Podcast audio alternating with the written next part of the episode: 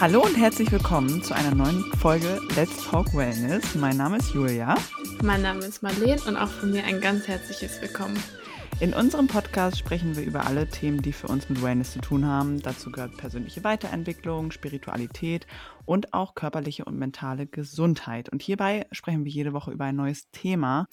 Diese Woche hatten wir eine sehr, sehr gute Freundin von mir zu Gast. Ähm, die liebe Lisa hat über ihre Essstörung gesprochen.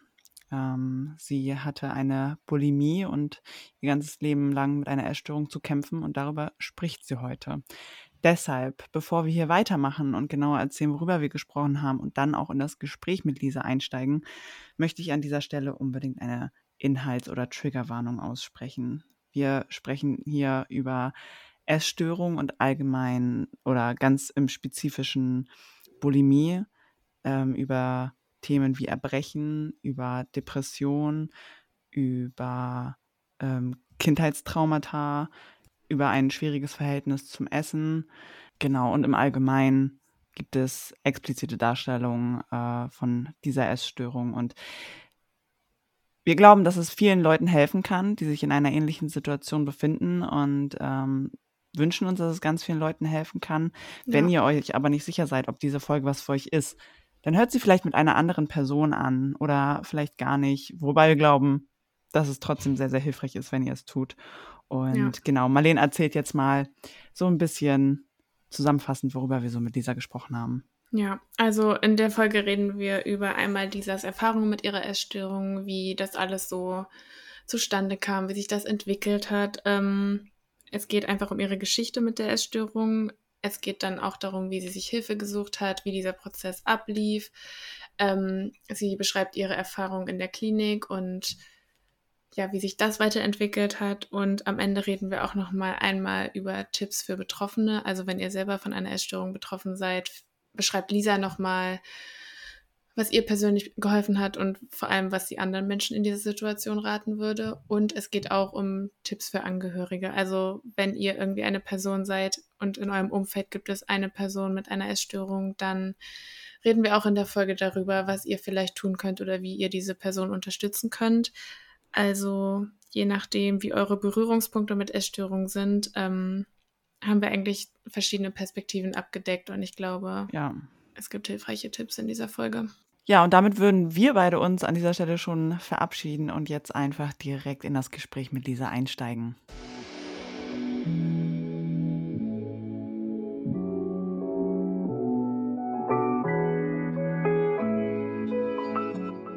Ja, herzlich willkommen, liebe Lisa. Äh, schön, dass du heute bei uns bist. Ja, vielen Dank für die Einladung. Ich freue mich sehr, hier zu sein. Das ist echt so eine krasse Sache, dass du heute über deine Geschichte sprichst. Du weißt, ich bin unendlich stolz auf dich, dass du das machst. Äh, alles, was du heute zu erzählen hast, wird bestimmt mindestens einer Person ganz doll helfen. Und das ist so toll, dass du heute da bist. Ja, das ist die Hauptsache. Also, wenn es wenigstens einer Person da draußen hilft, die vielleicht gerade jetzt durch die gleiche Situation geht und überhaupt nicht weiß, wie sie sich fühlen, dann komplett irgendwie verloren ist, wenn ich dieser Person schon helfen kann, vielleicht irgendwie so ein Gedankenanstoß nur zu geben, dann würde mir das schon vollkommen reichen. Ja, ich glaube, es ist immer, wenn, wenn man selber in so einer Situation ist, finde ich, reicht es schon, wenn jemand von seinen eigenen Erfahrungen erzählt. Einfach nur, mhm. damit man weiß, man ist irgendwie nicht alleine und es gibt auch andere Personen, die das irgendwie durchmachen oder das erlebt haben.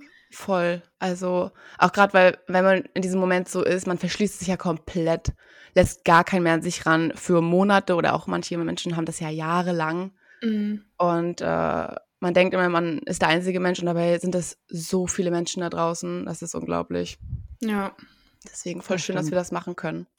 Ja, wir freuen uns auch sehr. Mit was für einer Energie startest du heute rein, Lisa? Wie fühlst du dich?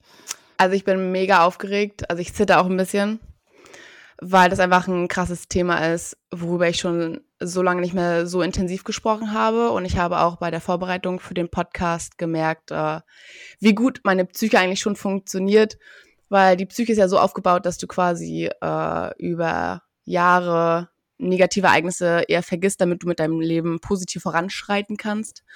Und das ist bei mir auf jeden Fall die letzten Jahre äh, auf jeden Fall gut passiert. Das sind jetzt vier Jahre, die schon vergangen sind nach der ganzen mhm. Sache. Und durch die Fragen, die ich vorab bekommen habe, musste ich in so viel Detail reingehen, schon alleine wie mein Ablauf eines Tages aussah, wo ich wirklich die ganze Woche so mit mir zu tun hatte, so viele Erinnerungen kamen hoch. Ich habe sehr viel geweint und war wirklich in so einem Loch. Einfach das immer so durchleben, dass man wirklich hier das Beste und äh, wahrheitsgemäß das irgendwie wiedergeben kann. Also ja, aber ich freue mich extrem, dass es ein Traum, der jetzt wahr wird, gerade das einfach so äh, mit der Welt zu teilen. Und wie gesagt, wenn man schon nur einer Person helfen kann, dann wäre das für mich äh, ein Traum, ja. Sehr schön. Dann lass uns doch direkt starten. Ja. Möchtest du von deiner Geschichte erzählen, Lisa? Mm, ja. Ähm, am besten, ich habe schon überlegt, wie ich aber anfange, weil mm. das ist irgendwie sich nicht so verliert. Weil ja. an sich beginnt ja meine Geschichte ganz weit vorne. Also äh, so richtig, ich habe nachgedacht, ab wann ich wirklich äh, sage, ich habe eine Essstörung. Das habe ich ja früher gar nicht gewusst als Kind so. Äh, und es war ja nicht direkt Bulimie. Bulimie war ja wirklich erst 2018, wo dieser Höhepunkt äh, erreicht worden ist. Aber ich ähm, habe mit Grundschulbeginn, wo du anfängst so zu lernen, zu verstehen, immer schon gewusst oder gemerkt, dass irgendwas mit mir anders ist. Und ich wusste auch, äh, dass ja irgendwie mein Leben anders als andere äh, ablaufen wird. Aber wie genau, wusste ich überhaupt nicht. Und es war immer so, dass ich ähm, sehr viel mit dem Essen irgendwie versucht habe auszugleichen. Und jetzt im Nachhinein, also meine Mutter hat eine Essstörung, die hat Binge-Eating.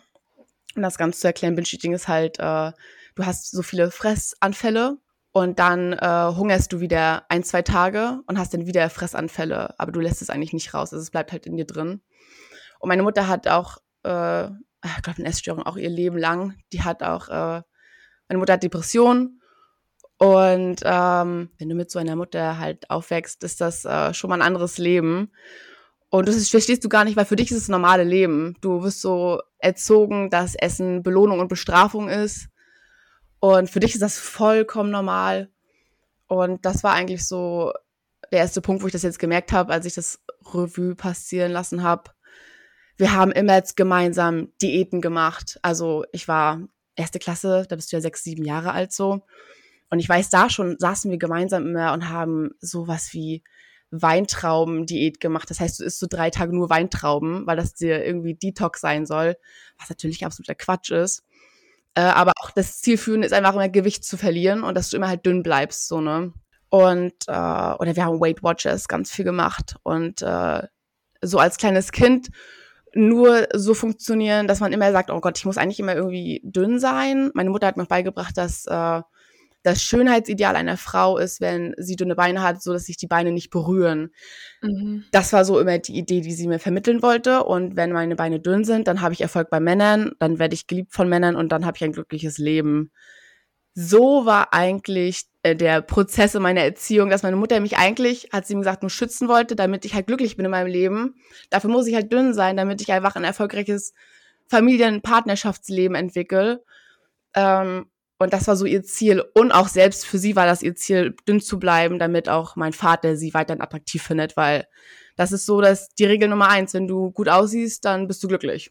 Das ist mhm. so das Ding, was mir all die Jahre lang vermittelt worden ist.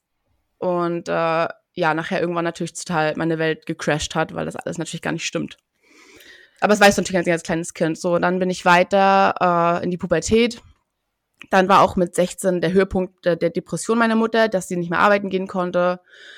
Das war auch immer einfach nur ganz doll schlimm für mich, weil du halt nie wusstest, was so richtig passiert, was ist der nächste Punkt. Und das Schlimme war bei ihr, mit den Depressionen musst du ja auch Antidepressiva nehmen. Und die aber zerstören deinen Stoffwechsel und dann, also komplett, dass sie auch richtig doll zugenommen hat, dass quasi ihre Essstörung mit der Depression noch schlimmer wurde, weil sie gar nicht mehr abnehmen konnte oder irgendwelche Diäten machen konnte, weil das alles nur noch komplettes Chaos für sie war.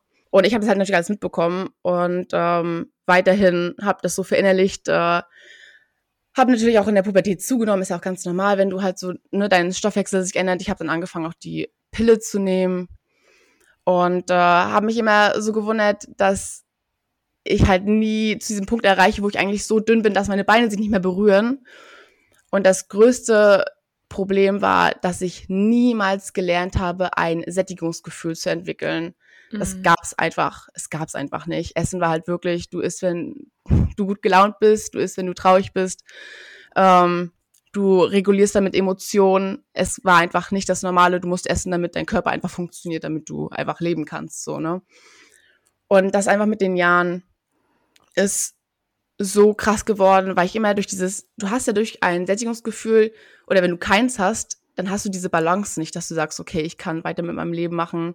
Du hast immer irgendwie, immer innere Unruhe, ne, weil du halt nie wirklich diese Sättigung empfinden kannst, so. Und das habe ich natürlich nicht verstanden, ne, und das war, äh, auf jeden Fall extrem schlimm, auch jetzt so in der Pubertät. Ich habe dann Abi gemacht mit äh, 18 oder ich habe 2013 ein Abi gemacht, genau so. Und da bin dann direkt auch ausgezogen von zu Hause, habe mir eine eigene Wohnung gesucht in äh, Rostock. Und äh, wollte dann mein äh, eigenes Leben endlich äh, gestalten, weg von meiner Mutter.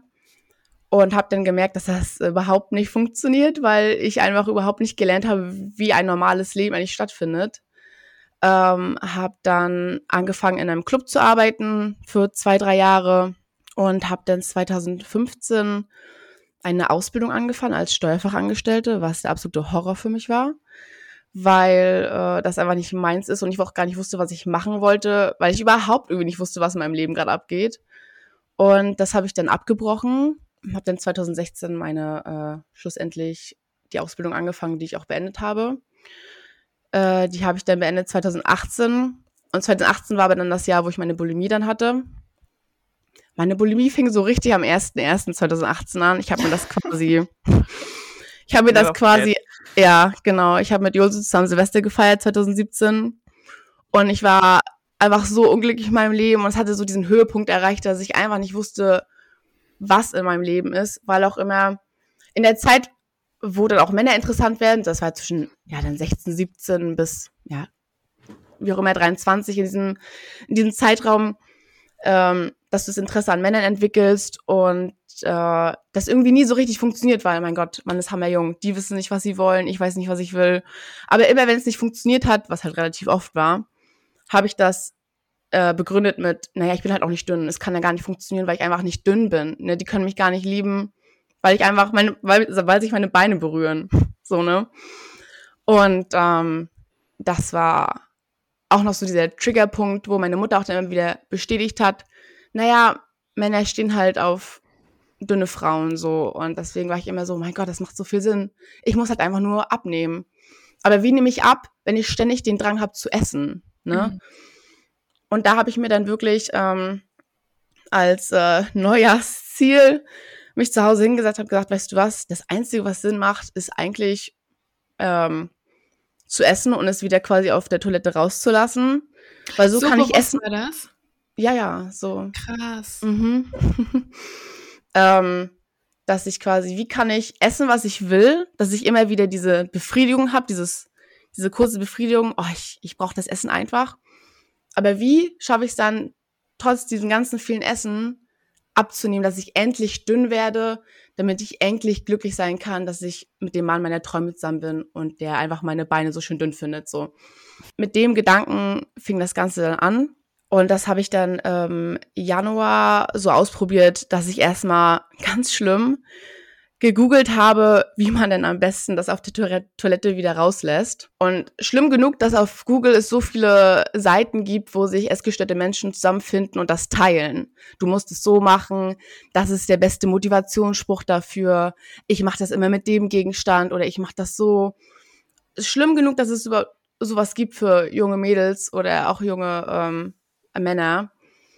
Und da habe ich mich dann belesen und habe das äh, versucht mal anzufangen. Und natürlich, weil es etwas Unnatürliches ist, ähm, weil wenn du dich übergibst, dann ist es halt meistens, du hast irgendwie was Schlechtes im Magen und dein Magen bringt das wieder raus, um dich ne, davor zu retten.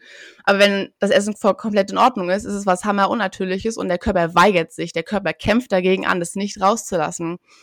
Und dann hast du halt diesen Kampf auf der Toilette, wenn du das versuchst zum ersten Mal so halt rauszulassen.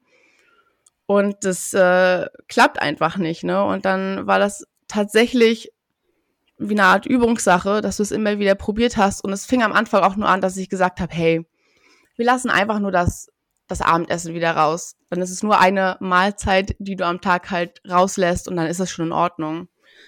Ähm, das ist relativ schnell eskaliert. Also ich erinnere mich daran, dass äh, der Januar war so glimpflich, dass es immer nur eine Mahlzeit war am Tag, die ich auf Klo wieder rausgelassen habe. Und im Februar dann habe ich schon gemerkt, dass es mein Körper mehr verlangt. Also dass ich dann sage, okay, ich hatte die ersten Erfolge schon relativ schnell auf der Waage. Und dann wurde ich natürlich richtig, oder dieser, dieser Gedanke, diese Sucht, die sich in, in mir entwickelt hat, wurde halt immer richtig gierig und hat gesagt, hey, was ist denn eigentlich, wenn wir auch das Mittag rauslassen auf Arbeit? Und dann, ähm, ich war ja noch in der Ausbildung, es war ja mein letztes Jahr in der Ausbildung. Und dann ähm, habe ich gesagt, naja, boah, das müssen wir mal probieren. Und ich hatte auch leider ähm, auf, äh, auf Arbeit hatte ich auch äh, Toiletten, die sehr abgeschieden waren, wo halt nicht viel los war, dass man halt auch wirklich ab, also dass man wirklich getrennte Räume hat auf Arbeit, dass das niemand an der anderen Seite hören kann, falls jemand auf der anderen Toilette sein könnte. Und da habe ich dann auch weiterhin geübt. Und dann im Februar war es dann, dass es halt auch das Mittag auf Arbeit auch war und das Abendessen zu Hause. Ich habe auch alleine gewohnt, also perfekte, leider perfekte Situation für eine Sucht oder für eine Essstörung, gerade wie diese. Mm, und dann ist das relativ schnell eskaliert dass ich dann angefangen habe im März äh, mich zu wundern, hm, ist es Bulimie, nennt man das? Und dann habe ich mal gegoogelt, ab wann man Bulimie hat. Und da stand dann bei Google, ähm, man hat Bulimie, wenn man mindestens äh, oder dreimal in der Woche, wenn du dich dreimal übergibst, nur in der Woche hast du Bulimie. Und dann habe ich mal angefangen zu zählen, wie oft ich das mache am Tag. Und ich war schon am Tag über fünfmal. Mhm. Also es fing dann eigentlich an, dass ich auf Arbeit das erstmal rausgelassen habe, das Mittagessen sofort. Und dann hat es sich so gehäuft, dass ich jeden einzelnen Tag einkaufen war und auch wirklich einen Einkauf von 50 Euro jeden Tag gemacht habe. Und ihr könnt euch das erstmal ausrechnen. Ich war so, die Bulimie so richtig extrem war ein halbes Jahr. Das 50 Euro jeden Tag. Ich habe mal die Summe ausgerechnet und die stimmt tatsächlich so ungefähr. Pi mal Daumen. Und das ist einfach heftig gewesen. Und ich habe auch diesen ganzen Einkauf wieder nach der Arbeit direkt rausgelassen. Also dann waren es nach der Arbeit. Also ich habe manchmal gezählt und ich, ich, musste auch Strichliste führen, weil ich war dann auch beim Psychologen, habe dann gesagt, okay, ich glaube, ich habe Bulimie, ich weiß es nicht so ganz. Und dann meinte der, naja, ähm, machen Sie mal eine Strichliste, aber so schlimm sehen Sie ja noch nicht aus. Das war natürlich auch super die Antwort. Das hat er gesagt. Ja, das gesagt, oh, ja, ja. So krass, ey. Also richtig dämlich einfach. Also sorry, wenn ich so mhm. sagen muss, aber wie kann man denn sowas sagen? Ja, ja vor allem als ausgebildete Person dafür. Ja, also auch, ne, wie kannst du dich schockierend. Doktor schimpfen? Also, sorry, echt. Naja, auf jeden Fall. Und das war natürlich auch super für meine Sucht zu sagen, hey, ist doch nicht so schlimm, können wir doch weitermachen, ne? Mhm. Und da habe ich mal eine Strichliste geführt und ich war wirklich, ähm, wenn ich 16 Uhr nach Hause kam, auch mit dem Einkauf und so, waren die äh, Toilettengänge so zwei Stunden lang, aber es waren halt wirklich so Durchschnitt zehnmal. Und das waren wirklich zehnmal heftige Dinge. Ähm, wo ich dann auch wirklich ab 18, 19 Uhr war mein Tag gelaufen, weil ich so fix und fertig war. Ich hatte keine Energie mehr. Hm. Ich bin wirklich ins Bett gefallen und bin am nächsten Tag 6 Uhr aufgewacht. Also ich habe wirklich relativ schnell gemerkt, dass ich zwölf Stunden schlafe täglich. Also wirklich, weil ich einfach der Körper die Energie nicht mehr bekommen hat, weil er ja nichts mehr im Magen hat. Jeden Tag. Und ähm, ich habe dann auf jeden Fall April, Mai, wurde es dann nochmal so richtig drastisch. Ich meine, das waren wirklich einige Kilos, die ich verloren habe. Und natürlich dann ab März, April haben dann schon die ersten auf Arbeit was gesagt. Ich konnte es dann noch nicht mehr verstecken. Das war dann einfach natürlich so äußerlich. Aber ich habe ich hab selber gar nicht gesehen, weil ich dachte, es reicht immer noch nicht. Weil ich letztendlich auch eine Figur habe, wo sich einfach die Beine immer berühren werden. Ich bin einfach so aufgebaut. Ich, äh, das ist einfach ganz normal bei mir. Auch bei meiner Mutter. Deswegen ist dieses Ziel komplett, äh, komplett, erstmal ist es krank an sich, das sozusagen, aber auch einfach komplett für die Figur, die wir haben, halt voll, komplett falsch. Wie ging es dann weiter? Genau, dann haben die erstens auf Arbeit gemerkt und das war so der Punkt auf Arbeit, dass es letztendlich rauskam im Juni, weil ich habe natürlich auch Arbeit, das immer, äh, ich dachte immer, ich mache es heimlich, aber meine Arbeitskollegen haben das halt mitbekommen. Und ich war auch in so einer Mädelstruppe auf Arbeit. Es waren so zehn Frauen, die wir zusammen in einem, äh, in einem Büro gearbeitet haben. Und die haben halt das letztendlich mitbekommen. Und der springende Punkt war dann im Juni, wo das rausgekommen ist, weil es dann nachher so schlimm war, dass ich äh, halt Blut auf der Toilette gesehen habe, als ich mich dann übergeben habe und halt extrem dolle Schmerzen hatte, einfach in der Speiseröhre und ähm, es hat alles gebrannt, ich hatte Krämpfe. Und da habe eine Arbeitskollegin, äh, ich kam halt weinend von der Toilette und dann hat sie halt, hat sie halt gesagt. Und ähm, dann bin ich rausgekommen aus der Toilette, habe geweint, weil ich solche Schmerzen hatte und weil ich halt auch geschockt war, dass ich dieses Blut auf Toilette gesehen habe. Mhm.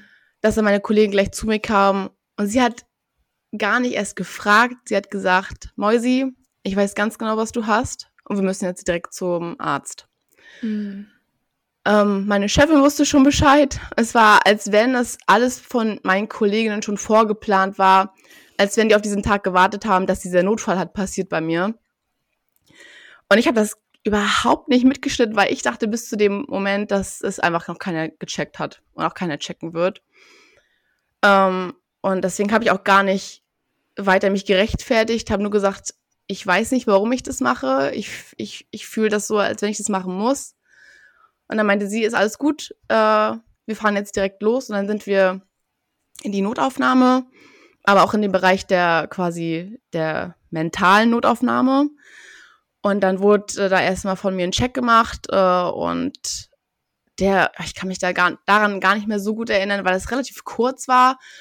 Der Arzt hat dann mit mir so ein kleines Interview geführt, ähm, wie lange ich das schon habe, wie lange ich das schon mache, wie doll ich das am Tag mache. Und dann wurde halt Blut abgenommen, ein paar Messungen gemacht und dann habe ich äh, so einen Zettel bekommen von dem Arzt, also so einen richtigen paar so, habe ich so einen Block an Blättern bekommen. Und äh, er hat gar nicht weiter irgendwie gesagt, ob das schlimm ist oder ob das nicht schlimm ist, aber es wurde mir empfohlen, zwei Tage in der Klinik zu bleiben, was ich natürlich absolut abgelehnt habe. Und meine Kollegin, die mit mir war, die war halt super traurig, dass ich mich gegen die Klinik entschieden habe, weil sie meinte halt, äh, du musst es machen für dich und deine Gesundheit. Und ich habe ihr dann einfach nur quasi versprochen, dass ich für den Tag heute es nicht mehr machen werde, was natürlich auch absolut gelogen war, weil du hast einfach gar keine in deinem Kopf, wenn du diese Sucht hast, du denkst, du hast die Wahl einfach nicht mehr. Du hast sie, es ist dein Körper, deine Entscheidung, aber eine Sucht macht es dir so unmöglich zu denken, du hast die Wahl, weil es so krass dieses Verlangen hat, danach das auszuüben. Und dann bin ich nach Hause gefahren und dann weiß ich aber auch, dass ich den Anruf von meiner Kollegin und halt Jose bekommen hat, weil in der Zeit hat dann halt meine Kollegin Jose angerufen und hat ihr halt gesagt, dass ich Bulimie habe. Mhm. Und danach war es für mich erstmal so ein Punkt, weil Jose war einfach so mit der engste Mensch für mich in Rostock, wo ich dachte, oh nee, jetzt kann ich ihr gar nicht mehr in die Augen gucken. Das ist ja jetzt super peinlich. War ja auch über die Monate, weil ich über Monate versucht habe, auch mit meinen Freunden weniger Kontakt zu haben, einfach, dass ich am Wochenende mich nicht mehr treffen muss, irgendwelche zu, ich habe abgesagt bei Geburtstagen oder bei Partys, damit ich mich auch am Wochenende nur auf diese Bulimie halt stürzen kann. Und dadurch hatte ich halt immer versucht, weniger Kontakt zu meinen Mitmenschen aufzubauen. Und das war dann auch ein Schock, dann zu wissen, dass einer der engsten Menschen das jetzt einfach weiß und es gibt jetzt kein Zurück mehr. Du, das ist jetzt offiziell so raus. Und dann haben Jules und ich uns getroffen, glaube ich, am, am nächsten Tag sogar, glaube ich, gleich. Mhm. Und ähm, dann haben wir erstmal darüber gesprochen im Auto, mhm. wie es jetzt weitergeht. Und ja, das war erstmal für mich der voll große Schock, weil auf der einen Seite war ich voll glücklich, dass sie es jetzt weiß. Aber auf der anderen Seite war meine Sucht halt überhaupt nicht davon begeistert, weil das einfach so dieses Geheimnis war für mich, was ich jetzt halt nicht mehr, was ich jetzt teilen muss. Aber auf der anderen Seite wusste ich als gesunde Person, als Lisa, dass es auf jeden Fall die richtige Entscheidung ist. Naja, und dann sind wir auf jeden Fall einmal einkaufen gegangen danach direkt, weil auch Jose dann quasi mit zu mir nach Hause gekommen ist. Und wir waren einkaufen und ich habe erstmal gemerkt, wie krass ich den Bezug zum Einkaufen verloren habe, weil ich überhaupt nicht wusste, was wir jetzt einkaufen sollen, um einfach normal zu essen.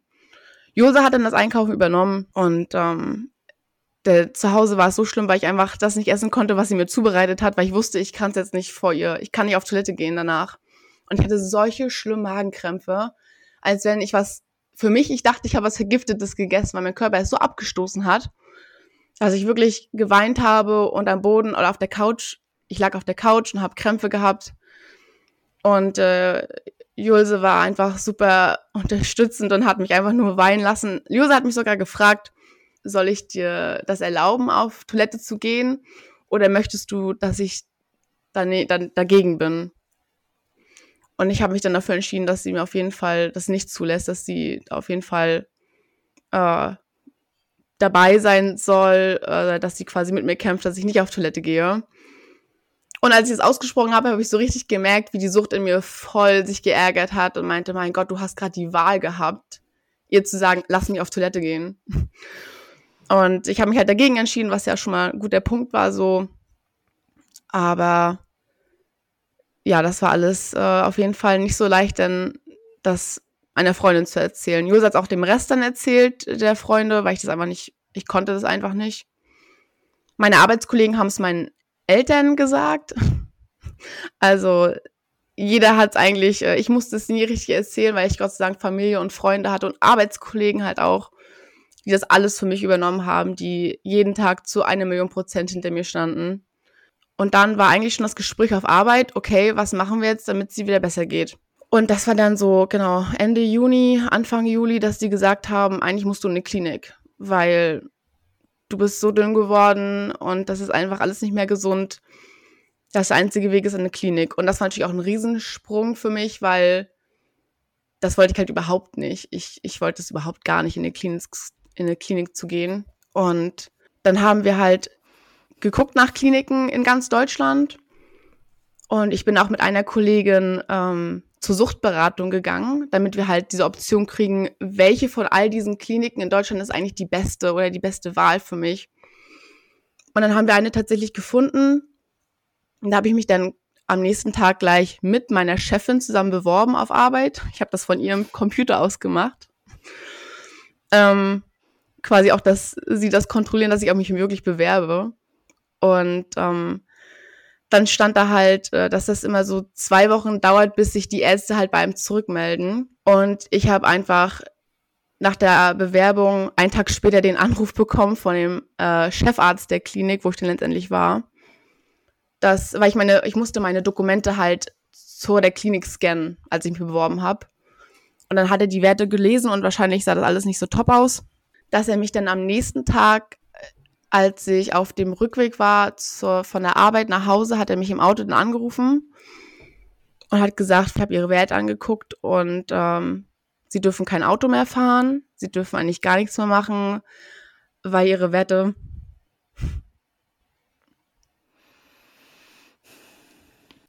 Und dann hat der äh, Arzt mir gesagt, wenn ich im Auto gefahren bin, dass die Werte, er hat mir einen Wert als Beispiel genannt und das ist Kalium. Das ist ganz wichtig fürs Herz. Und das war, der normale Wert war, oh, lass mich lügen, bei 3,0. Und das ist so das Gesunde. Und meiner war bei 1,5. Und da meint er, mit diesem Wert müssten ja nicht sofort jetzt Sachen packen und zu mir kommen, weil es kann halt passieren, dass sie, wenn das Herz so schwach ist mit diesem Wert, dass es sein kann, dass sie einfach am nächsten Tag nicht mehr aufwachen. Oh. Ja, weil einfach der Körper keine, das Herz keine Kraft mehr hat. Und deswegen, das Schlimmste war in dem Moment für mich, dass es mir nicht egal war, aber ich konnte es überhaupt nicht, ich konnte es überhaupt nicht einordnen, weil ich war so in meinem Kopf, naja, ich lebe ja noch. Also noch bin, ja, noch bin ich ja hier. Und was am nächsten Tag passiert, ist mir eigentlich relativ egal, solange ich meine Sucht ausleben kann. Und dann hat er gesagt, überlegen Sie sich das, aber am liebsten wäre es mir, wenn Sie sofort Sachen packen und äh, sofort zu uns kommen in die Klinik. Am nächsten Tag habe ich das auf Arbeit dann erzählt. Nicht so dramatisch, wie es eigentlich war. Also die Wahrheit habe ich nicht so direkt erzählt. Aber ich habe erzählt, dass äh, der Arzt mich sofort nehmen wollen würde. Und alle, aber auch wirklich alle haben sich so gefreut. Ähm, meine Arbeitskollegen, meine Familie, meine Freunde, ähm, dass erkannt worden ist vor einem Arzt, dass es so schlimm ist, dass man mich sofort aufnimmt und nicht erst zwei, drei Wochen wartet mit der Aufnahme, mit dem, mit dem Aufnahmeprozess. Und ähm, ich fand das alles ganz so schrecklich, weil ich einfach nicht weg wollte. Ich wollte einfach nicht was verändern. Ich wollte einfach genauso weitermachen, weil ich dachte, das wird mir jetzt mein Leben immer bleiben. Ich brauche das so, bis es einfach nicht mehr funktioniert mit meinem Körper. Und deswegen war ich dann erstmal auf alle sauer. Ich habe alle in dem Moment so gehasst, dass sie sich freuen dafür. Und bin dann nach Hause. Ich habe Gegenstände gegen die Wand geschmissen, weil ich so wütend war, wie man das so unterstützen kann, dass ich jetzt in diese Klinik muss. Und dann habe ich mich auch dagegen entschieden. Ich habe dann den Arzt angerufen, habe gesagt, ich kann es nicht, ich brauche Zeit, mich vorzubereiten, weil es einfach auch ein Riesenschritt ist, jetzt einfach zu gehen. Und das, die Klinik war halt auch ähm, drei, vier Stunden von zu Hause entfernt. Und ich, ich kann jetzt nicht einfach gehen. Ich habe noch ganz vielen Menschen irgendwie, ich will noch mit ganz vielen Menschen Zeit verbringen ich will noch irgendwie ganz vielen Menschen irgendwie mitteilen, was gerade in mir abgeht, damit die auch vorbereitet sind, wenn ich auf einmal nicht mehr da bin in Rostock. Und meine Arbeitskollegen, meine Chefin und die eine Arbeitskollegin, die mit mir in der Notaufnahme waren, die waren so enttäuscht. Also ich hatte das Gefühl, die waren enttäuscht und eigentlich, glaube ich, war es nur Angst, mich zu verlieren. Ähm, aber sie haben halt wirklich auf mich eingeredet, dass ich doch, dass ich doch bitte jetzt dahin fahren soll und dann äh, habe ich gesagt, nein, ich mache das nicht, ich brauche Zeit. Habe dann mit dem Arzt gesprochen, dass ich bereit wäre, im September, Anfang September dann äh, in die Klinik zu fahren, dass ich quasi noch den ganzen August Zeit habe, zu Hause zu sein. Und er hat dann auch gesagt, das ist keine gute Entscheidung, aber man kann mich halt nicht zwingen. Und dann war es auch letztendlich für mich eine gute Entscheidung, dass ich nochmal im August äh, zu Hause geblieben bin, weil ich noch viel Zeit mit meinen Freunden hatte. Ich war zu diesem Zeitpunkt dann auch krankgeschrieben, weil ich dann nach diesem Gespräch gemerkt habe, wie es auf Arbeit nicht mehr funktioniert. Ich war richtig schwach. Ich hatte, ich hatte Probleme zu sehen, weil ich einfach äh, auch keine, ich hatte nichts mehr, ich hatte nichts mehr im Magen die ganze Zeit. Und ich konnte Sachen auf Arbeit nicht mehr lesen auf dem PC oder wenn ich im Auto saß, konnte ich die Schilder nicht mehr richtig lesen und so. Und ähm, dann hat meine Chefin gesagt, du lässt dich jetzt krank schreiben, bis du halt, bis September, bis du halt dahin gehst. Dann war ich krankgeschrieben, hatte auch sehr viel Zeit zu Hause, was auch nicht gut war für die Bulimie. Aber ich habe dann viele Freunde haben dann Hilfe angeboten und ich war fast so gut wie nicht mehr alleine, weil ich dann bei Freunden übernachtet habe oder bei meinen Eltern. Meistens war ich bei meinen Freunden, weil auch gerade ich nicht mehr richtig zu Hause sein konnte, weil meine Mutter sich halt ultra die Vorwürfe gemacht hat, weil es ja quasi ihre Erziehung war, die dazu hingeführt hat, dass mein Leben so zusammenbricht. Und das wollte ich sie auch, ich wollte sie damit nicht quälen, deswegen war ich halt meistens immer bei Freunden ja, und dann bin ich im September war es dann soweit, bin ich in die Klinik. Ich war dann bis Ende des Jahres, also bis Dezember auf jeden Fall. Ich war zu Punkt Weihnachten wieder zu Hause. Und das war auf jeden Fall auch eine krasse Zeit, auf jeden Fall einfach so diese ganzen Menschen um dich herum zu sehen, die einfach alle mit einer Essstörung zu tun haben. Und nicht nur Bulimie. Bulimie waren tatsächlich nicht so viele, es war eher Magersucht, was ganz schlimm war. Ähm, und da waren wir dann quasi auf der, es hieß auch so wie Notaufnahme, wurde es so eine Art genannt, für die Menschen, die erstmal dahin müssen, um erstmal dann gerettet zu werden, weil die Werte halt so drastisch sind, dass die echt Angst haben, dass die einfach da dann nicht mehr aufwachen am nächsten Tag. Da war ich dann mit meiner Zimmergenossin, die, Bull nee, die Magersucht hatte. Und ähm, das war einfach so krass, diese Erfahrung, diese ganz, diese ganzen Menschen um sich herum zu haben, die alle irgendwie mit dem gleichen kämpfen mit dieser einen Sucht. Und ja, ich hatte ganz viele, ich hatte super Psychologen. Das war mal richtig top. Also nicht so wie die in Rostock oder der eine. Und ähm, die haben mir so viel geholfen. Ich musste natürlich super viel aufarbeiten durch die Kindheit und so. Und dann wurde richtig ein Essensplan erstellt. Ich hatte eine Ernährungsberaterin nur für mich, die mir meinen eigenen Plan zusammengestellt hat. Und man hat dann mit 1200 Kalorien angefangen, was letztendlich überhaupt nicht viel ist, aber halt für einen Menschen, der halt nichts im Magen hat, äh, sehr viel ist. Und dann habe ich mich wirklich wöchentlich gesteigert, immer mehr und mehr zu äh, Kalorien zu mir zu nehmen, bis es dann die normalen 2,5, also 2500, glaube ich, war so das, das Ziel irgendwie, was halt ein normaler Mensch so verbraucht. Und das hat aber wirklich äh, eine Zeit lang gedauert, das wieder so hinzubekommen, weil ich auch einfach äh, ultra die Krämpfe hatte, weil ich jetzt wieder normal essen musste und ich, mein Körper wusste überhaupt nicht mehr, wo oben und unten ist. Was ich für Krämpfe hatte und ich habe die, die Ärzte da beschimpft, weil ich dachte immer wirklich, ich esse irgendwie vergiftetes Zeug, weil ich solche Krämpfe mhm. hatte, dass ich dachte, das kann nicht von meinem Kopf auskommen, das kann mir mein Kopf nicht einreden, das sind echt Probleme, die geben mir irgendwas ins Essen mit rein. Und es war aber nicht so, es war mein Kopf. Und dann hatte ich relativ Glück, dass ich ähm, diesen Willen gefunden habe, zu kämpfen, weil ich einfach so viel Liebe um mich herum bekommen habe vom Zuhause, weil alle um mich gekämpft haben, dass ich sage, okay, das macht ja einfach Sinn, schon nur allein für diese Menschen zu kämpfen. Und letztendlich war es dann so, dass ich auch im Oktober meine Periode wieder bekommen habe, weil ich hatte ja relativ schnell meine Periode gar nicht mehr. Mhm. Und dann bin ich im Dezember wieder nach Hause und äh, habe dann versucht, ein neues Leben zu, zu starten. Ich bin auch in die Schweiz dann gezogen für ein halbes Jahr, als, habe als Au pair da gearbeitet. Und ja, dann habe ich so normal mit meinem Leben versucht weiterzumachen. Und ich bin sehr stolz, weil es war ein sehr harter Kampf dass ich jetzt, äh, ich glaube, offiziell bin ich jetzt zwei Jahre lang ohne Rückfall. Und das ist wirklich ja.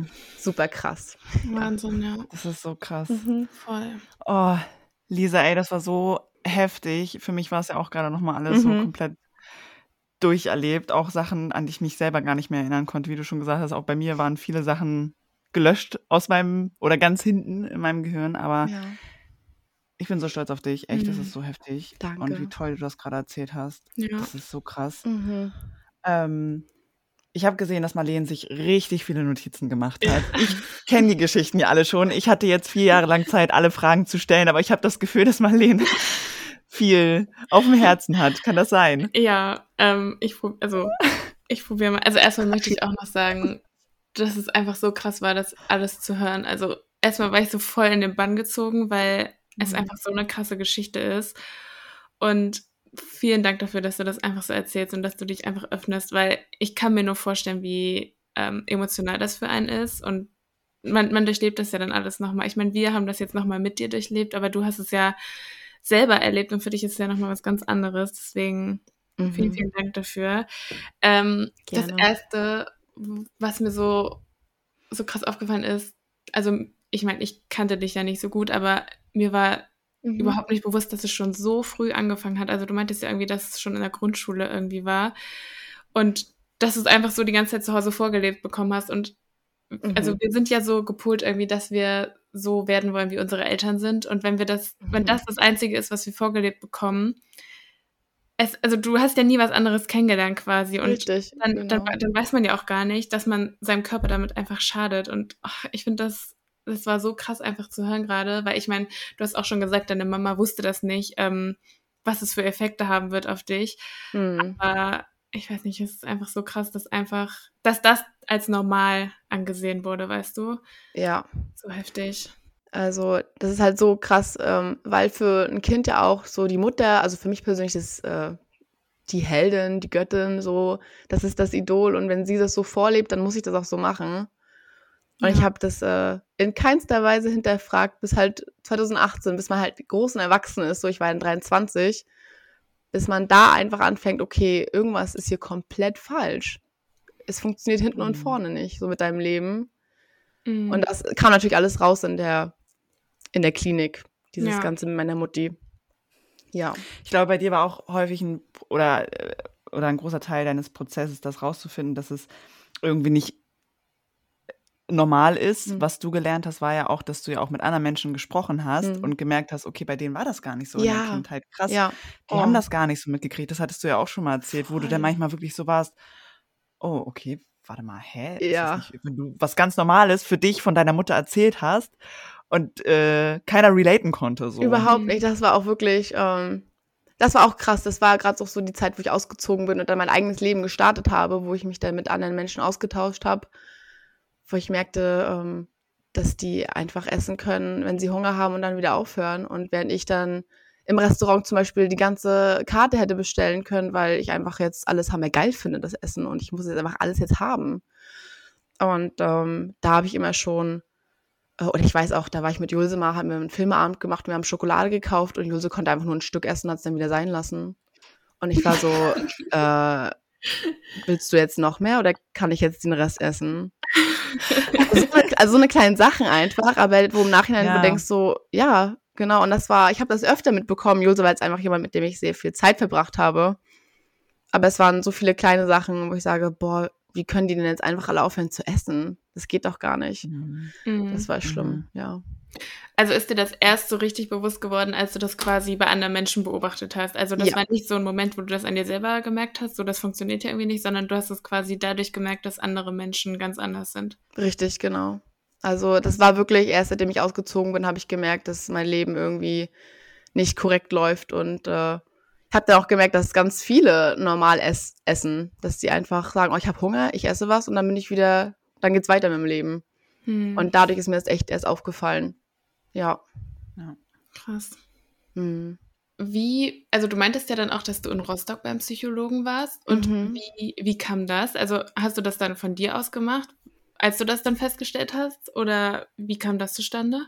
Ja, also den Psychologen hatte ich tatsächlich schon äh, in meinen Kontakten etwas länger, einfach dadurch, weil ich mir mit 16 schon Hilfe geholt habe, weil meine Mutter ja damals so schlimme Depressionen hatte, dass ich nicht wusste, was mit ihr passiert, weil ich hatte halt Angst, dass sie sich das Leben nimmt. Mhm. Und deswegen habe ich halt jemanden gesucht, das war damals noch ein Kinderpsychologe mit 16. Und ähm, dass ich einfach mich mit diesen Menschen austauschen kann, der einfach neutral ist. Und diesen dann habe ich einfach reaktiviert in meinen Kontakten. Hey, hast du Zeit? Ähm, weil bist du einmal in dem System drin vom Psychologen, kommst du da schneller wieder rein. Mhm. Und dann habe ich den mhm. einfach angeschrieben er meint, ja klar, komm vorbei und wir reden mal. Und ähm, ja, deswegen habe ich da versucht, irgendwie über den Hilfe zu bekommen, aber was halt irgendwie nicht, nicht keine wirkliche Hilfe mhm. war.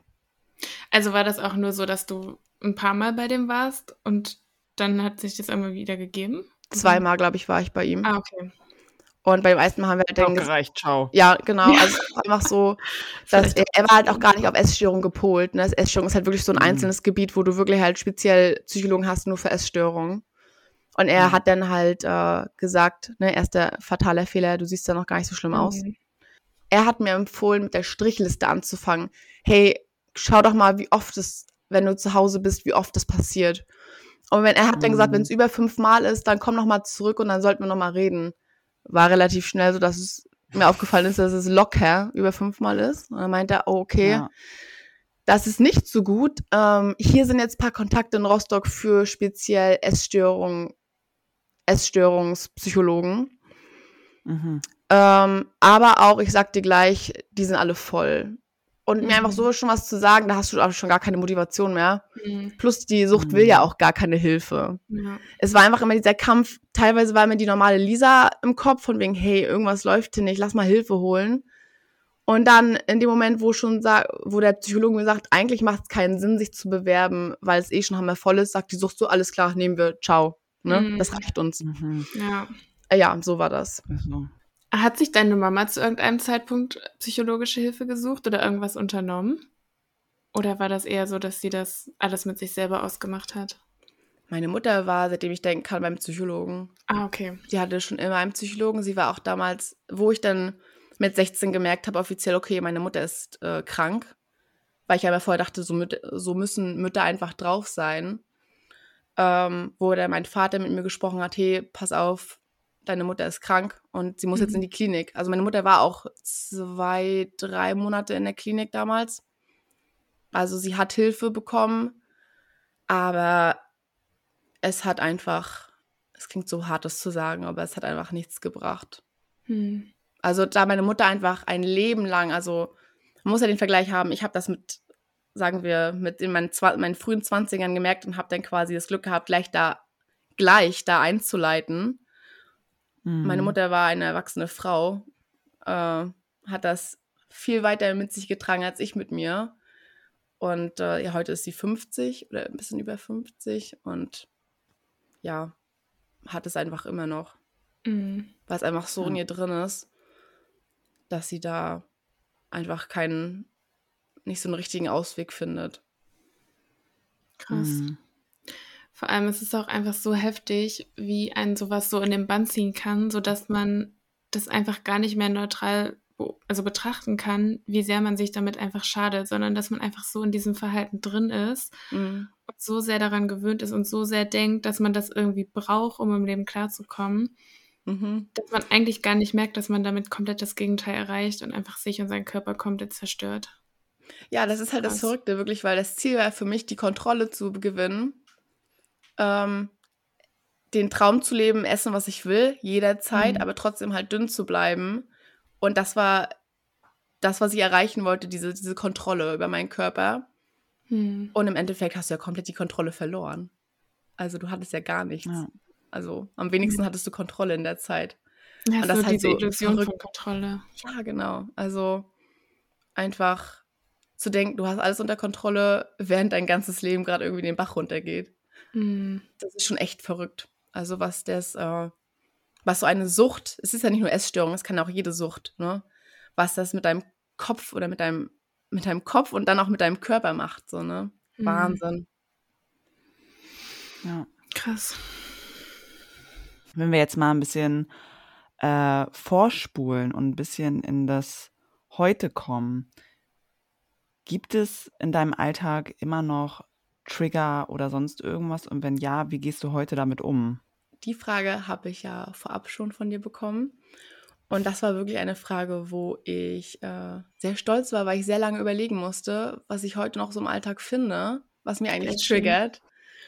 Und ich habe natürlich was gefunden, aber es ist eine einzige Sache. Und das ist der Moment, wenn ich zum Beispiel super Hunger habe oder Appetit und dann irgendwie einfach mal so richtig anfangen zu essen, was ja mal passieren kann, was ja ganz normal ist, auch wenn du zum Beispiel in der Zeit der Periode bist oder so, wo du einfach einen größeren Appetit hast. Oder wenn ich mal einen gestressten mhm. Tag habe auf Arbeit und dann nicht so viel gegessen habe, da, dass ich nach Hause komme und sage, oh, ich muss erstmal diesen, äh, diese Energie wieder aufholen, das durch Essen. Und dann esse ich äh, zu schnell und habe dann dieses abrupte Gefühl von äh, Fülle einfach in meinem Magen. Das kennt man ja, wenn man einfach so viel, so viel isst oder relativ schnell ist, dass du dann sich sehr voll fühlst. Mhm. Und ähm, da ist dann der Moment, wo ich sage, oh nein, das ist diese Erinnerung, die ich jedes Mal habe, auch gerade wenn du nach so einem Fressflash, du bist ja komplett vollgestopft mit Essen, dass du dann halt sofort reagierst, okay, und jetzt der Moment, wo ich auf Toilette gehen muss. Und ich habe immer wieder dieses, dieses Gefühl an diese Erinnerung, die hochkommt. Das habe ich auch, glaube ich, jedes Mal tatsächlich ähm, wo dann mein, diese kleine Stimme, die noch so minimal im Hinterkopf irgendwo hängt, die mir dann sagt, naja, du weißt ja, wie du es jetzt wieder abrupt loswerden kannst. Hm. Wo ich aber mhm. jetzt, Gott sei Dank, auf einem Level bin, wo ich diese Stimme so abstellen kann, wo ich sage, nein, es ist nicht wert, diesen Schmerz auf Toilette zu spüren. Und ähm, es wird sich nichts an dir ändern nächsten Tag. Du wirst noch genauso gleich aussehen. Du musst es jetzt einfach mal kurz aushalten. Und äh, ich gehe dann auch nicht irgendwie drastisch eine Runde spazieren oder so. Ich lege mich dann einfach hin und halte es aus. Verdauung setzt so in 20 Minuten ungefähr ein. Und dann geht das Gefühl langsam wieder weg. Und meistens mache ich auch dann irgendwas zu Hause, dass ich dann abgelenkt bin. Automatisch. Mhm. Aber das ist so der einzige Trigger, den ich so in meinem Leben noch habe, wenn ich so abrupt mich voll fühle, wo ich sage, oh, das ist jetzt voll unangenehm, dieses Gefühl, und ich will das eigentlich nicht. Aber wo ich dann einfach äh, mir ruhig zurede, du wirst am nächsten Tag noch genauso aussehen wie jetzt. Und es ist einfach mhm. diesen Schmerz nicht mehr wert. Mhm. Also erstmal fand ich gerade richtig gut, dass du voll häufig gesagt hast, das ist ganz normal, sich voll zu fühlen. Das ist ganz normal, dass man ha mal irgendwann hammerdoll Hunger hat. Dass du das für dich auch als normal wirklich ansehen kannst und dann in dem Moment weißt, okay, es ist, es ist gerade ganz normal. Mhm. Das freut mich ganz, ganz doll. Und auch wenn du jetzt bei dieser Geschichte immer von dieser Stimme geredet hast, daran erinnere ich mich so krass damals von dieser Stimme, von der du mir immer erzählt hast, diese Stimme in deinem Kopf, dieser andere, oder du hast es immer irgendwie, ich weiß gar nicht, du hast es nicht Stimme genannt, du hast es irgendwie diese andere oder irgendwie sowas genannt. Ja, ich. Und weiß irgendwie, ich weiß es auch nicht mehr, ja. das ist auch nicht wichtig. Mhm. Ähm, aber ich erinnere mich daran so doll, weil du mir so häufig gesagt hast, jetzt redet er gerade wieder oder jetzt ist es gerade wieder soweit Mhm. oder das und das und das wurde gesagt. Und manchmal hat diese Stimme so abgrundtief ekelhafte Sachen gesagt, Mhm. was, was du mir erzählt hast. Und Ja. das werde ich auch nie vergessen. Und ich kann mir vorstellen, dass sie jetzt immer noch bei solchen Sachen so, hallo, Ja. ich habe immer noch was zu sagen. Genau. Sie, Nein, hast du nicht, Bitch. Ciao. ja, wirklich, genau so. Also sie ist dann so, "K- könnte ich kurz was? Nein, boom, raus mit dir, so, ne? Es ist wirklich so. Und ich muss dann auch manchmal echt schmunzeln, weil es so, es ist so krass zu merken, wie sie immer noch da ist, ganz in so einem kleinen, in so einer kleinen Ecke. Aber ich Ja. einfach als Person darüber stehe. Und damals vor vier Jahren war es halt direkt andersrum, dass ich gefühlt gar nichts zu melden hatte und jetzt bin ich diejenige, die was zu melden hat. Mhm. Und diese Stimme einfach gar nicht mehr. Aber ich weiß, das war wirklich, ähm, die Stimme war gemeint zu meinen Freunden, dass sie gesagt hat, Ja. äh, die wollen nur, dass du fett wirst. So war es immer so relativ. Die, die wollen dir nicht helfen, weil sonst würden sie dich unterstützen in dem, was du machst. Sie wollen nur, dass du fett wirst und unattraktiv, dass du nicht glücklich mehr in deinem Leben bist. Und das waren wirklich Ja. brutale Gedanken. Also du hast es ja auch an einer Stelle gesagt und das ist ja auch immer so das Ding bei irgendwelchen Essstörungen oder Süchten, dass es einfach der Mechanismus ist, mit seinen Gefühlen umzugehen. Und kannst du vielleicht an einem Beispiel erzählen, was für Mechanismen die da in der Klinik zum Beispiel beigebracht wurden oder wie dieses Thema behandelt wurde? Ob du da zum Beispiel irgendein Tool oder sowas bekommen hast, was du dann in solchen Situationen machst? Ja, ähm, erstmal wurde das Wichtigste äh, besprochen, warum das so ist. Und das wurden die Muster quasi von einem Menschen so ähm, herausgefunden, was du gelernt hast, äh, wie du erzogen worden bist, dass du in dieses Schema halt so die Sucht rein projizierst. Und das wurde erstmal herausgefunden. Und dann Mhm. hattest du quasi diese Muster, von wegen ein Sche oder ein Muster war halt, ich bin nie gut genug, ich bin nicht schön genug. Also eine Muster, die ich halt, mit denen ich aufgewachsen bin, sowas zu denken von mir. Und die wurde dann quasi rauskristallisiert und dann wurde quasi daran gearbeitet, was natürlich auch in so einer kurzen Zeit in der Klinik nicht aufgearbeitet werden kann, weil es ein jahrelanger Prozess ist, äh, den ich jetzt erst mal lernen muss, in quasi im jungen Erwachsenenalter. Und es gab dann auch eine Liste, die einem gegeben worden ist mit ähm, Ablenkungsmethoden. Da stand alles Mögliche drauf. Ich weiß noch, da habe ich so gelacht. Da einmal stand, geh Holz hacken. Wo ich, ja. Wo ich sage, die haben jetzt wirklich, also wirklich, die haben jede Aktivität aufgelistet, nur dass du halt nicht auf Toilette gehst, ne? Ja. Oder ruf Freunde an. Das war eine Sache, die mir sehr geholfen hat, weil das habe ich relativ oft gemacht, Freunde anzurufen und mich abzulenken. Aber natürlich auch nicht immer. Also ich habe auch in, es gab eine Zeit in der Klinik, wo du halt wirklich nur stationär warst, quasi um dein Leben quasi zu retten. Und da gab es eine Zeit, wenn du Gewicht, als du an Gewicht zugenommen hast, wurdest du quasi äh, nicht mehr stationär behandelt, sondern äh, ambulant. Dass du Mhm. quasi, wir wohnten in ein Hotel neben der Klinik gesetzt, die dann so geweiht waren quasi. Und da musste ich nur quasi zum Essen in die Klinik und zu meinem Psychologen zu den Gesprächen halt kommen. Aber sonst war ich relativ frei, dass ich quasi selber wieder einkaufen gehen muss und das wieder halt lerne, ne, in mein Schema das einzubringen, dass ich halt normal esse. Das hat halt gar nicht funktioniert. Das halt wirklich, ich war halt dann ambulant und da habe ich erstmal wieder tausend Rückfälle gehabt, was halt auf stationär gar nicht passiert ist, weil ich, ich war wie ein 1A-Schüler in, auf der Station, weil ich wirklich sofort angefangen habe, okay, ich mache das so, ich mache das so und ich hab's jetzt, ich hab's vollkommen raus. Aber einfach, weil Station ist halt nicht das normale Leben. Station ist wirklich, du bist der Mittelpunkt von dem Psychologen gefühlt und es geht nur um dich gerade und da bist du in deiner Blubberblase an Sicherheit und dann wirst du wieder raus ins Leben gesetzt, was halt ambulante Test ist dann, um zu schauen, wie weit du bist und hast erstmal gesehen, dass du gar nicht weit bist, dass du, klar, jetzt, du weißt die ganzen Dinge, die du in der, in der Theorie gelernt hast auf, auf Station, aber jetzt geht es erstmal darum, das zu lernen und umzusetzen in der Praxis. Mhm. Und das war dann wirklich ein jahrelanger Prozess, wo ich dann gesagt habe, wo ich dann zwei Jahre gebraucht habe, da reinzukommen, um auch dieses Sättigungsgefühl als ein normales Muster anzunehmen und auch wirklich auf meinen Magen zu hören, hey, bist du jetzt eigentlich zufrieden oder brauchst du noch mehr? So. Mhm. Was somit einer der wichtigsten Punkte war, dass ich kapiert habe, dass ich mein Leben jetzt um 180 Grad ändern muss, waren eigentlich so meine Freunde, weil die permanent quasi an mir dran waren, mich nicht allein zu lassen, mich ständig zu unterstützen, dass ich sagen muss, dass die der Punkt gewesen sind, warum ich überhaupt in die Klinik bin. Einfach durch all diese Liebe, die ich erfahren habe dadurch.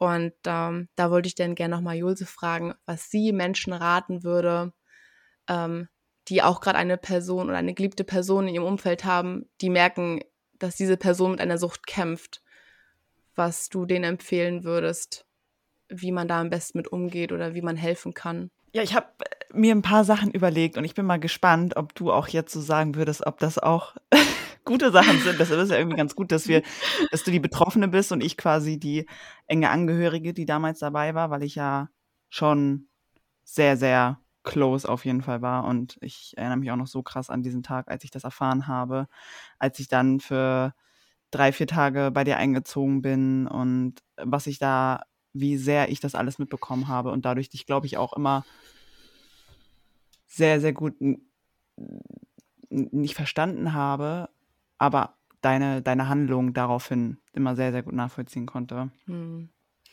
Ähm, ich glaube, was geholfen hat und was ich, sei es äh, bei Essstörungen oder anderen Süchten oder bei sonst irgendwas, es ist ganz, ganz wichtig, die Situation ernst zu nehmen und zu verstehen, dass das hier nicht irgendwie eine kleine, ach, eine kleine Diät ist oder das wird schon wieder oder sonst irgendwas, sondern es ist unglaublich wichtig, egal was die Person sagt und was die Person macht und wie die Person sich fühlt. Und wenn sich das auch für einen selber noch so irrational anhört, man muss es ernst nehmen und man muss der Person das Gefühl geben, dass alle Gefühle gerade valide sind und dass es alles in Ordnung ist, wie sie das gerade fühlt und was sie gerade sagt und so weiter und so fort.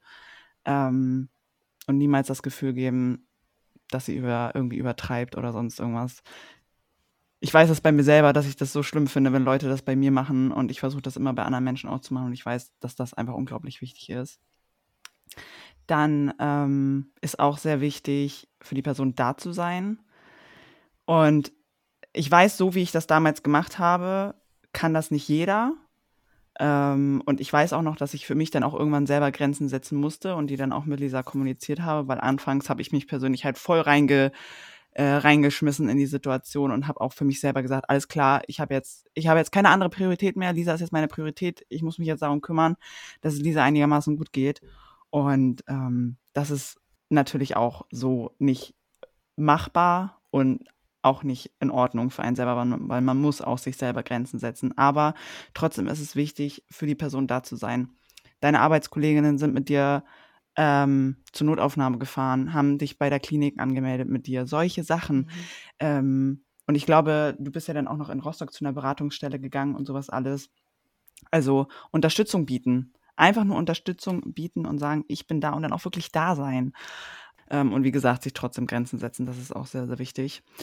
Ähm, dann ist auch noch sehr, sehr wichtig, die kleinen Erfolge wahrzunehmen und zu würdigen. Also ähm, wenn du erzählst, ich habe jetzt mich zwei Tage nicht übergeben oder ich habe etwas gegessen und es ist drin geblieben, das ist ein hammergroßer Erfolg. Das ist hammer, hammer krass. Diese Kleinigkeiten, was wir denken, was Kleinigkeiten sind, weil das für uns so normal ist, ist für eine Person, die da durchgeht, das Allerkrasseste. Und das weiß ich und das ist so, so wichtig. Selbst wenn man, selbst wenn man selber denkt, ach naja, ist doch gar nicht so krass, nicht die Person das wissen lassen. Es ist hammerkrass, es ist hammer, hammer wichtig. Jeder einzelne kleine Strich, ähm, Schritt.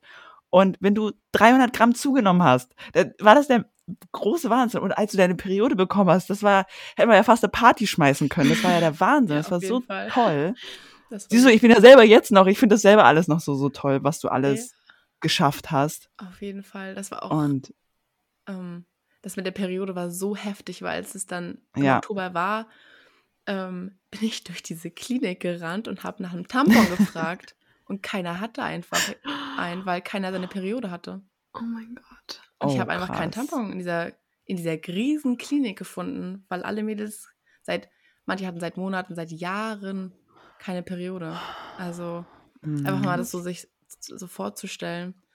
Und ich war ja. ähm, es war mir dann schon fast wieder unangenehm, diesen Erfolg zu teilen auf Klinik, in der Klinik, mhm.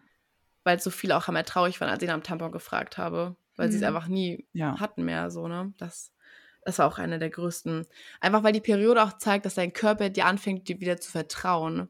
Hm. Dass Mhm. du quasi ne äh, Leben in dir erzeugen kannst. So, das ist wieder dieses Zeichen. Und ich weiß, meine Ernährungsberaterin, die war auch so stolz auf mich. Das war auch so schön.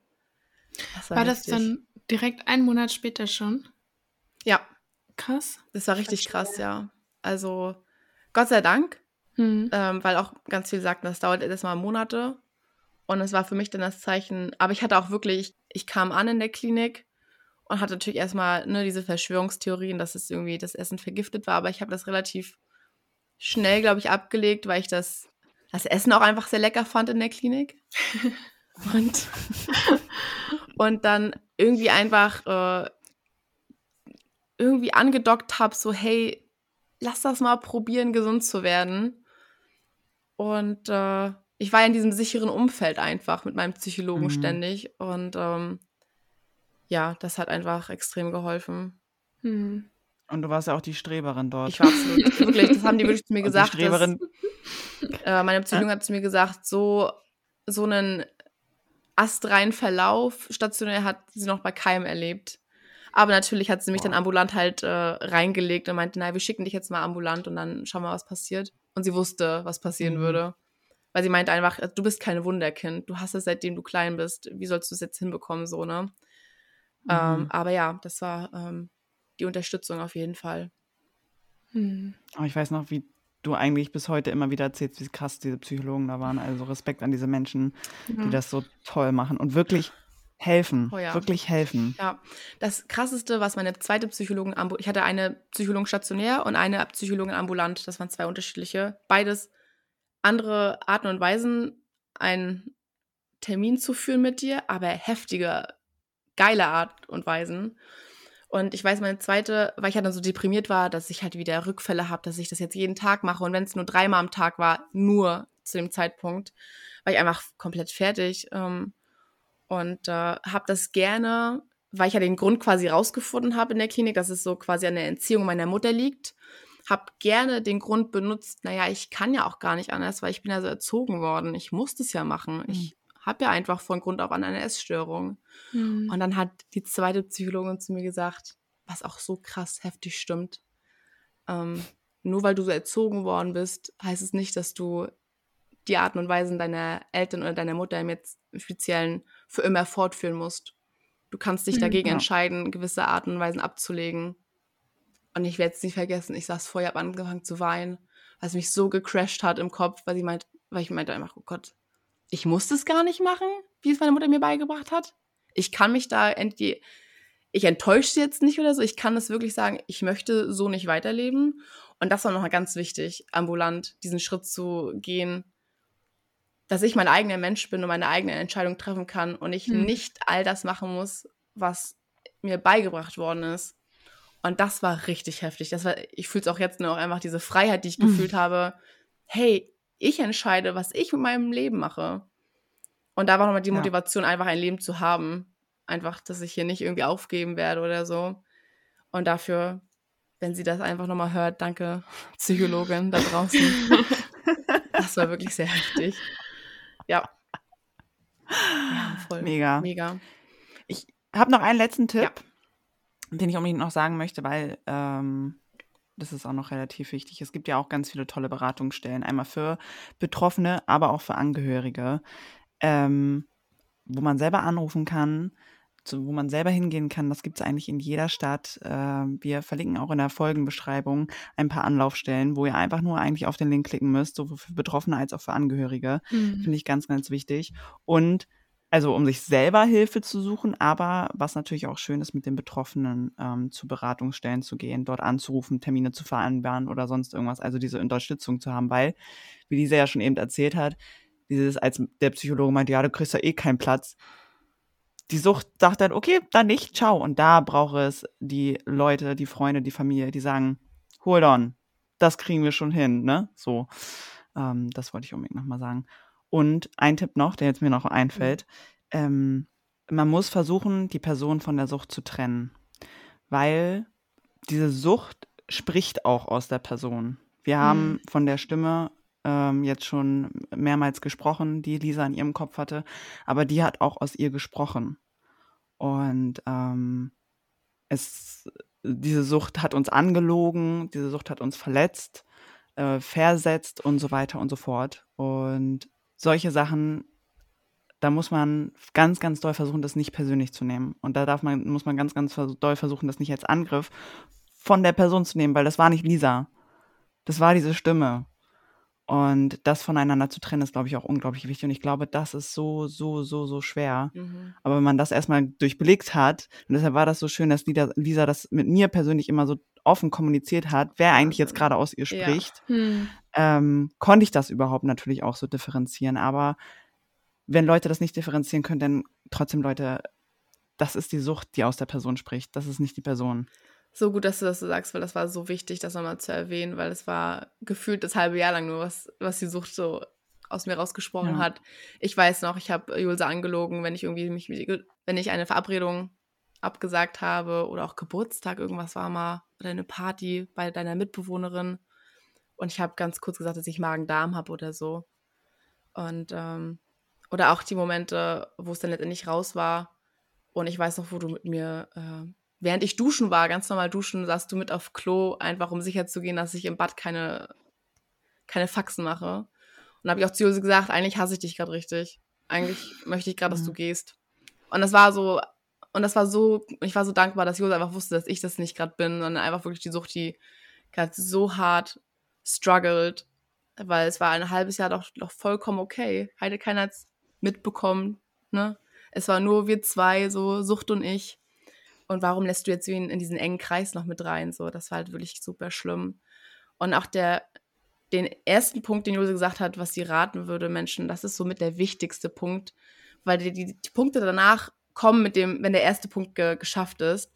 Und das ist einfach, diesen Menschen zu vermitteln, das, was du gerade denkst, ich sehe dich und ich verstehe dich und ich verurteile dich nicht, was du gerade denkst, auch wenn das ja. natürlich für den, der das gerade hört, der sage ich, ein normales, eine normale Beziehung zum Essen hat, der es gar nicht verstehen kann. Aber einfach dieses Gefühl zu geben, okay, ich höre dich und ich sehe dich und was du gerade fühlst, ist okay und wir schaffen das. Und mit diesem Schritt, den Julsa gemacht hat bei mir, äh, habe ich immer mehr Vertrauen aufgebaut, weil natürlich ist dieser, dieses Schamgefühl so riesig, diese kranken Gedanken jetzt zu teilen. Weil im Endeffekt die normale Person, die Lisa selber weiß, wie absurd das alles klingen muss von außen aber in meinem Kopf macht das alles halt super viel Sinn. Und dann einen Menschen von außen da so ranzulassen, diese Gedanken zu teilen und dann aber das Feedback zu bekommen, hey, das ist okay, dass du das gerade so fühlst und erzähl mir mehr davon. Das war so der Schritt, wo ich gemerkt habe, oh mein Gott, es macht voll viel Sinn, anderen Leuten was davon zu erzählen, auch gerade geliebten Personen, dass du einfach diese Bindung aufbaust und dann quasi da so diesen Kampf, den diese Menschen gerade für dich machen, dass du dann quasi mit einsteigst in den Kampf und das gemeinsam bewältigst. Und das ist wirklich dieser eine Punkt, dass du immer wieder diesen Menschen sagst, was du gerade fühlst, ist okay. Und erzähl mir bitte mehr davon, weil ich verstehe das alles quasi, auch wenn du es nicht so richtig verstehen kannst, was da gut ist. Aber einfach das Gefühl zu geben von Verständnis, das ist einfach so wichtig. Ja. Und nicht zu verurteilen. Ja, und nicht, genau, und nicht zu verurteilen, weil das ist permanent diese Angst, dann natürlich Freunde zu verlieren, weil man dann als absolut krank und gemeingefährlich abgestempelt wird, so. Und das war natürlich in keinster Weise der Fall. Ja. Ja. Ich weiß noch, als ich es damals erfahren habe und dir dann auch irgendwie direkt geschrieben habe, und ich wusste ja gar nicht, wie ich damit umgehen sollte. Mhm. Ich war völlig, ich habe das noch nie in meinem Leben gehört. Ich habe noch nie mit jemandem Kontakt gehabt, der eine Essstörung, zumindest nicht wissentlich, der eine Essstörung mhm. hat. Und dass deine Kollegin, die hat mich ja angerufen, wir haben am selben Tag noch getroffen, mhm. weil du es mir nicht erzählen konntest und du aber irgendwo wolltest, dass ich es erfahre. Also ja. du als Lisa ja, es ja. wolltest und sie diese Aufgabe netterweise auf sich genommen hat.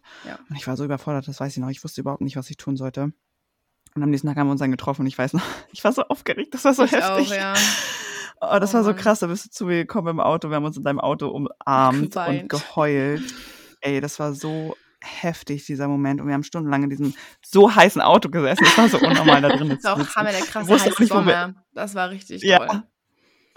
Und wir haben da gesessen und geschwitzt und geweint und darüber geredet und keine Ahnung. Und worauf ich hinaus will, ist, du hast da auch immer die ganze Zeit gesagt, aber du hast mich ja jetzt gar nicht und du findest mich ja gar nicht scheiße jetzt so. Mhm. so du warst völlig verwirrt davon, dass ich dich gar nicht kacke finde Oh, ja. und dass ich dich gar nicht eklig oder beschissen oder was auch immer Ja, finde, sondern ja. dass ich dich immer noch lieb gehabt habe. Ja, voll. Es war wirklich. Ich weiß auch, du hast damals gesagt zu mir, du bist jetzt meine Priorität Nummer eins. Ich habe es Mhm. gar nicht verstanden. Ich so, warum bin ich denn das wert, dass ich deine Prio Nummer eins bin? Macht für mich gar keinen Sinn, weil ich so abwertend von mir gedacht habe. Hm. Und das war Mhm. wirklich so viel Chaos im Kopf. Äh, aber wie gesagt, dieses gemeinsame dann daran arbeiten als Team war Ja. einfach Gold wert. Ja. Was würdest du jemandem sagen, Lisa, der oder die sich jetzt in dieser Situation befindet? Ja, ich habe mir das jetzt so vorgestellt, ähm, als wenn jetzt ja gerade jemand zuhört, der genau durch den gleichen Kram geht, durch die Situation geht, durch die ich gegangen bin. Und ich würde der Person auf jeden Fall gerne mitteilen, dass sie nicht alleine ist, dass es da draußen zig Menschen gibt, die gerade das Gleiche durchmachen und ähm, dass dein Zustand Hilfe braucht, Hilfe verlangt und es überhaupt nicht schlimm ist oder sich da zu schämen für. Es gibt keinen Grund, sich zu schämen. Und äh, du wirst geliebt von deiner Familie, von deinen Freunden wirst du geliebt. Und diese Freunde und Familie werden mit dir, deine Freunde und deine Familie werden kämpfen für dich, bis du bereit bist mitzukämpfen, weil du einfach merkst, wie schön dein Leben ist. Das würde ich sagen. I love you, Lisa. Oh. I love you too. Oh, gehst du paar Tränen. Ja. Aber das würde ich gerne sagen. Danke. Das war so schön. Ja. Ach, Lisa. Das ist. Ich bin. Ich kann es nicht oft genug sagen, wie stolz ich auf dich bin. Und ich finde es so toll, dass wir heute darüber gesprochen haben und dass du so ehrlich gesprochen hast, Ja. ey. Ich wusste ja vorher gar nicht, wie weit du sprechen möchtest und wie tief du da reingehen möchtest. Und ich finde das so krass, weil dadurch hast du einfach ein ganz großes Stigma davon weggenommen. Und zwar, du hast so viel erzählt, dass es alles in Ordnung ist Mhm. und dass keine Person schlimm ist, die das tut und diese, diese Gefühle hat und was auch immer. Und das ist es Mhm. auch nicht. Es ist nicht schlimm und es gibt ganz viele Menschen, die sich so fühlen. Ja. Und wir müssen einfach weiterhin darüber sprechen. Wir müssen es weiter entstigmatisieren. Wir müssen weiter offen darüber reden, dass es das gibt und dass es ganz viele Menschen so empfinden. Ja. Und du hast heute einen ganz großen Schritt dafür getan. Ja. Ja, wie gesagt, wenn es nur einer Person hilft, die da draußen sagt, oh mein Gott, ich kann einfach genau nachempfinden, was da gerade in ihr vorgeht. Oder auch, dass einen vielleicht sogar hilft, weil die Sucht ist so stark. Ähm, ich muss auch ehrlich sagen, hätte ich jemanden, oder wenn ich damals YouTube-Videos angeguckt habe, wie, ich habe auch mal gegoogelt, ähm, wie man da rauskommt, und dann haben die diesen Zustand gezeigt, in der sich der Person, in, dann haben die diesen Zustand erklärt bei YouTube, in dem du dich gerade da befindest und haben eine Person gezeigt, die gerade auf Toilette rennt und ich habe es einfach ausgeschaltet, dieses Video, Hm. weil ich mich Mhm. nicht damit identifizieren wollte. Das bin ich gar nicht. So schlimm bin ich gar nicht. Mhm. Hm. Und ähm, das wirklich, wenn da jemand draußen das hört, sagt, doch, das ist, das ist schlimm, was du da gerade hast und das ist es wert. Es ist es so wert, was zu sagen und sich jemandem anzuvertrauen, weil diese Ja. Sucht kann so gefährlich enden. Du kannst einfach dein Leben verlieren. Und das war auch das Ja. Ding, was die ähm, Psychologen und die Ärzte in der Klinik mir erklärt haben. Essgestörte sind die Leute, die den einen Tag noch perfekt wirken, als wenn sie die Kraft haben und dann einfach nicht mehr aufwachen, weil der Körper nicht mehr die Batterie hat, aufzuwachen und dann sterben sie einfach so. Ja. Und das ist dann wirklich, dass am einen Tag alles normal wirken kann und dass dann wirklich die letzte Batterie ist, die der Körper gibt und dann einfach keine Kraft mehr hat. Und das ist einfach, dass sich so ver verinnerlichen, es ist saugefährlich, was du da gerade durchmachst. Bitte lass, lass dir helfen. Ja. Das ist einfach, das möchte ich einfach so vermitteln. Ja. Das hast du gemacht. Ja, Lisa, auch von mir nochmal vielen, vielen Dank, dass du darüber geredet hast. Ich habe das Gefühl, dass es echt super hilfreich war. Einerseits einfach mal deine Perspektive zu hören, dass man sich, also dass man diese Perspektive einfach so kennenlernt, wenn man selber davon nicht so betroffen ist. dass wir darüber geredet haben, was solchen Personen helfen kann. Und ich glaube, dass, falls jetzt betroffene Personen zuhören, dass es irgendwie auch einfach hilfreich war, deinen Weg zu hören. Und vor allem deine Worte jetzt am Ende fand ich nochmal so schön, weil jede Person ist es einfach wert, gesund zu sein und ein schönes Leben zu haben und sich Hilfe zu suchen und ja. diesen Weg zu gehen, weil er wird sich am Ende einfach lohnen. Also vielen, vielen Dank dafür. Dann danke auch an alle fürs Zuhören. Wie Jose schon gesagt hat, in der Folgenbeschreibung werden wir nochmal einige Sachen verlinken und stellen, wo man sich Hilfe suchen kann oder einfach weitere Informationen dazu verlinken. Und ja, dann vielen Dank fürs Zuhören. Ja, danke auch. Tschüss, Leute. Tschüss.